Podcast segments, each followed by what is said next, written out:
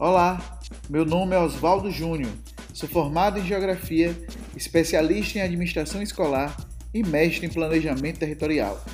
Atuo enquanto geógrafo na Universidade Estadual de Feira de Santana e sou gestor pedagógico de uma instituição privada na cidade de Salvador. Sejam bem-vindos e bem-vindas ao Pod Educação.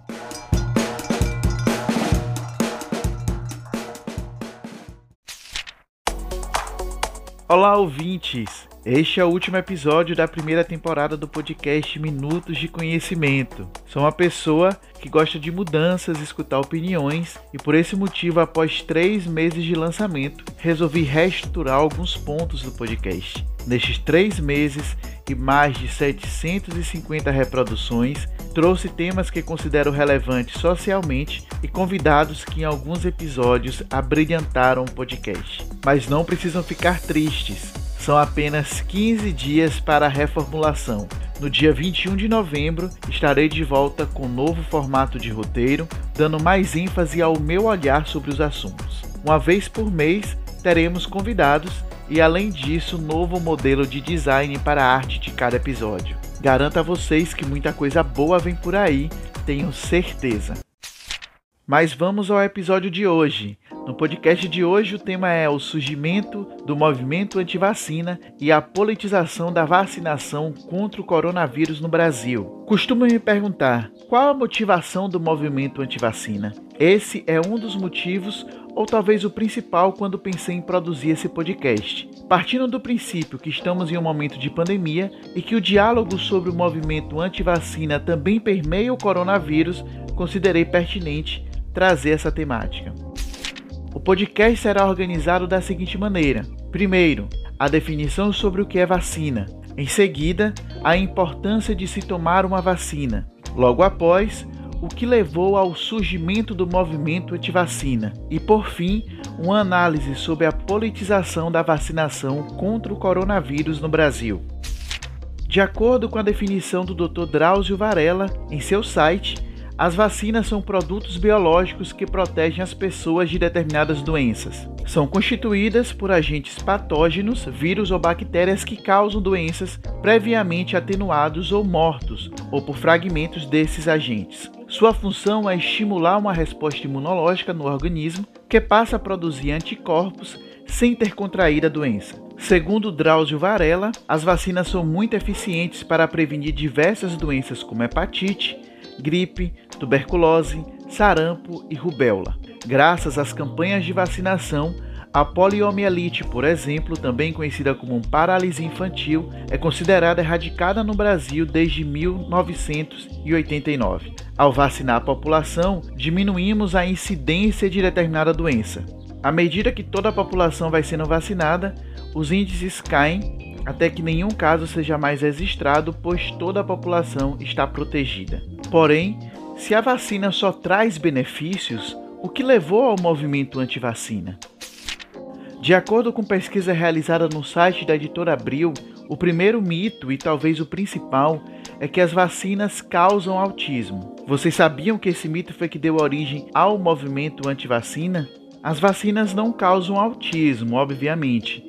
Esse mito iniciou quando, em 1998, um trabalho foi apresentado relacionando o autismo com a vacina tríplice viral. Só para deixar mais claro e para que vocês entendam, de acordo com dados presentes no site da editora Abril, em 1998, o médico britânico Andrew Wakefield publicou um estudo em uma respeitada revista científica, a Lancet. Nele, Wakefield relaciona a vacina tríplice viral, que previne contra a cachumba, o sarampo e a rubéola, ao autismo. Das 12 crianças com autismo analisadas no artigo, 8 teriam manifestado a doença duas semanas depois da aplicação da vacina.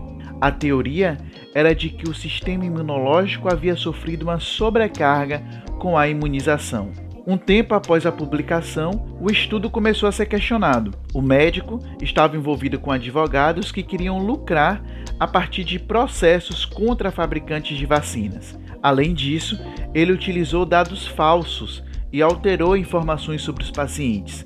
Após a confirmação do caso, a Lancet se retratou e retirou o estudo de seus arquivos.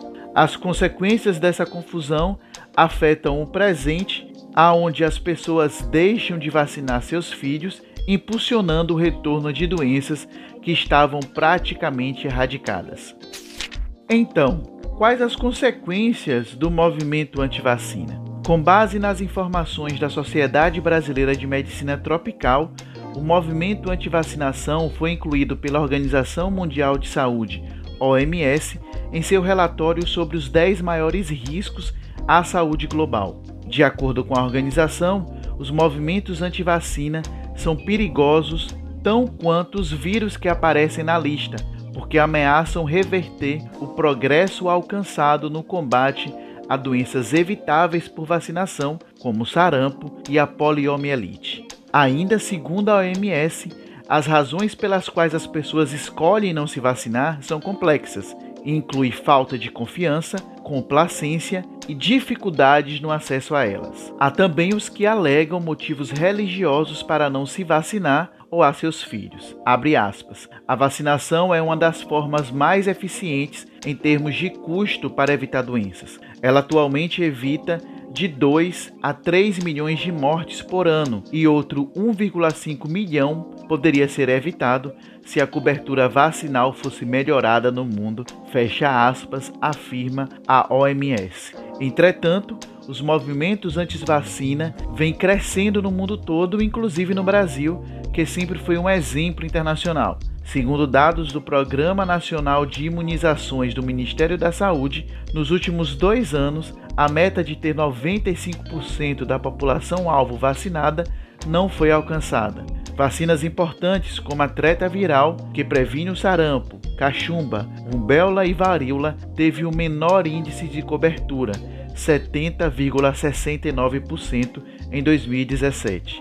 De acordo com especialistas em saúde pública, se a vacinação da população brasileira fosse adequada, um novo surto de sarampo não se estabeleceria no país. Segundo o Ministério da Saúde, anualmente são aplicadas cerca de 300 milhões de doses e 25 tipos diferentes de vacinas em 36 mil postos de saúde espalhados por todo o Brasil. Ou seja, não faltam vacinas gratuitas e nem acesso a elas. Para uma parte dos integrantes do grupo anti-vacina, o correto seria iniciar a vacinação quando a pessoa estivesse com o sistema imunológico mais maduro. Além disso, acreditam que as vacinas deveriam ser dadas uma de cada vez, sem a aplicação de uma dose única para mais de uma doença, e que o tempo entre uma dose e outra deveria ser maior, os estudos da OMS apontam que a ausência de vacinas na infância aumentaria drasticamente a mortalidade infantil. Segundo dados publicados na revista Galileu da editora Globo, no ano de 2017,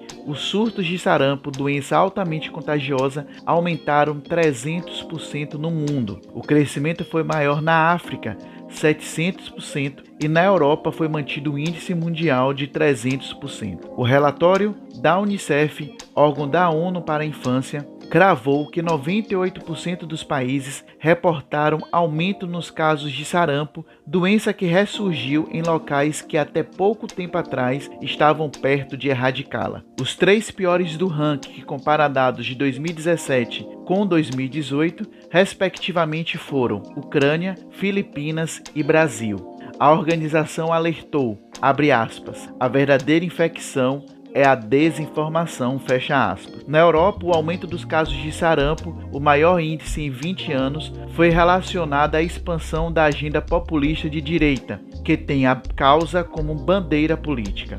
O cerne da crítica é a imposição das vacinas, método que alguns políticos chamam de stalinista. Dos 83 mil casos de sarampo na Europa, no ano de 2018, 53 mil foram registrados na Ucrânia, mas os índices foram alarmantes também em países como a Sérvia e Grécia. O número de descrentes aumentou ainda na França e Alemanha. Diante desse cenário, o Centro Europeu de Prevenção e Controle de Doença tem dispensado tempo e recursos para enfrentar a hesitação vacinal. O órgão lembra que a vacina é o principal meio de prevenção primária de doenças e uma das medidas de saúde pública com melhor relação custo-eficácia. A imunização ainda é a melhor defesa contra doenças contagiosas graves que podem ser fatais. Em Madagascar, mais de 1,2 mil pessoas contaminadas pelo sarampo morreram no ano de 2018. A ilha, no sul da África, não tem um movimento contra a vacinação organizado. A baixa cobertura tem razões como a pobreza, mas exemplifica como a doença considerada banal pode ser mortal.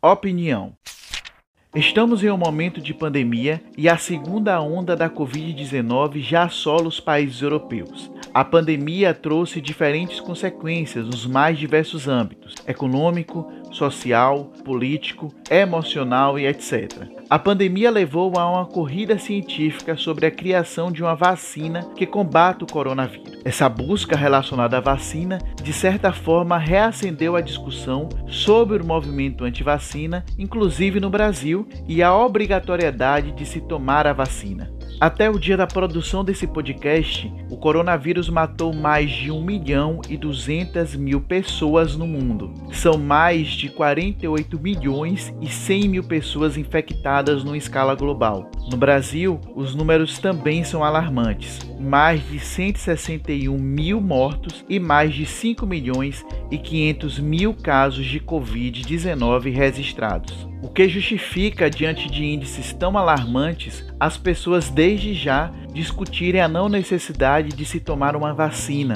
ou se negarem a tomar uma vacina que, inclusive, ainda não existe. Recentemente, assisti uma entrevista do Dr. Drauzio Varela, onde o mesmo explicava de forma criteriosa todos os procedimentos realizados pela comunidade científica até se chegar a uma vacina. Dentro de uma tão coerente explicação, baseada em metodologias muito criteriosas, por que não se vacinar? O que vimos no Brasil no ano de 2020 foi infelizmente uma politização do coronavírus e agora uma politização da vacina. Não é necessário, no atual contexto econômico, sanitário, político e social, questionar e discutir a obrigatoriedade ou não de se tomar uma vacina, mas sim a criação desde já de programas e campanhas que incentivem e esclareçam a população do quão é importante a vacinação e o combate ao coronavírus para que a nossa vida se estabeleça, tanto nos aspectos econômicos quanto no aspecto social. Não dá para imaginar que, diante de tantos números desastrosos no que diz respeito ao número de mortes no Brasil e no mundo, além de todos os impactos econômicos, tanto numa escala macro como micro, sem falar nos impactos emocionais causados pela pandemia, ainda se coloca em pauta o não tomar da vacina. É de suma importância que, principalmente o governo federal, alinhe um discurso com os governos estaduais e municipais que reforce o combate ao coronavírus e a vacinação da população, não como obrigatoriedade, mas principalmente a partir de políticas públicas, programas e publicidade que incentive as pessoas a se vacinarem, inclusive não apenas para o coronavírus, mas também para outras doenças que hoje existem vacinas. A vacinação hoje não pode ser encarada como uma questão política, mas sim como uma questão de saúde pública e principalmente preservação da vida. Na situação caótica que estamos vivendo, não dá para politizar algo tão sério que compromete a vida do ser humano, bem como considero altamente coerente ter um discurso, entre aspas, patriótico e de amor ao povo brasileiro e motivar, mesmo que nas entrelinhas ou de forma explícita, a não vacinação de qualquer indivíduo. Não consigo desassociar amor e cuidado pela vida do outro. O cuidado pela vida do outro, para mim, em nenhuma hipótese deve estar relacionado a questões políticas, partidárias ou ideológicas.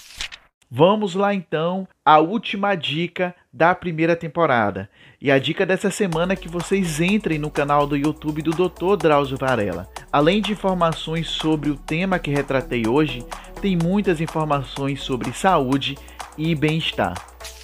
Aproveito também para divulgar as nossas redes sociais. A página do Facebook, Podcast Minutos de Conhecimento, o Instagram, o Podcast Underline Minutos de Conhecimento, o nosso e-mail, contato.minutosdeconhecimento.gmail.com. Entre em contato conosco, faça sua crítica, comentário, sugestões de tema, enfim, tudo que você quiser. Esse podcast também é criado por você. E aproveitem que a gente vai ter esses 15 dias para reformulação do podcast e coloque as suas sugestões de temas para quando voltarmos. E não esqueçam, a pandemia não acabou ainda no Brasil então, na hora de votar, vá de máscara, leve a sua caneta pessoal para que você não tenha problema em relação ao coronavírus. Agradeço imensamente a audiência de vocês. Desejo a vocês um ótimo processo eleitoral. Mais uma vez, vote com consciência. Um forte abraço virtual. Até o dia 21 de novembro. Tchau. A iniciativa Podcasters Unidos foi criada com a ideia de divulgar podcasts menos conhecidos, aqueles que, apesar de undergrounds, têm muita qualidade tanto em entretenimento quanto em opinião. Por aqui você tem a chance de conhecer novas vozes que movimentam essa rede. Então entre lá no nosso Instagram, o arroba Podcasters Unidos, é só escolher e dar o play.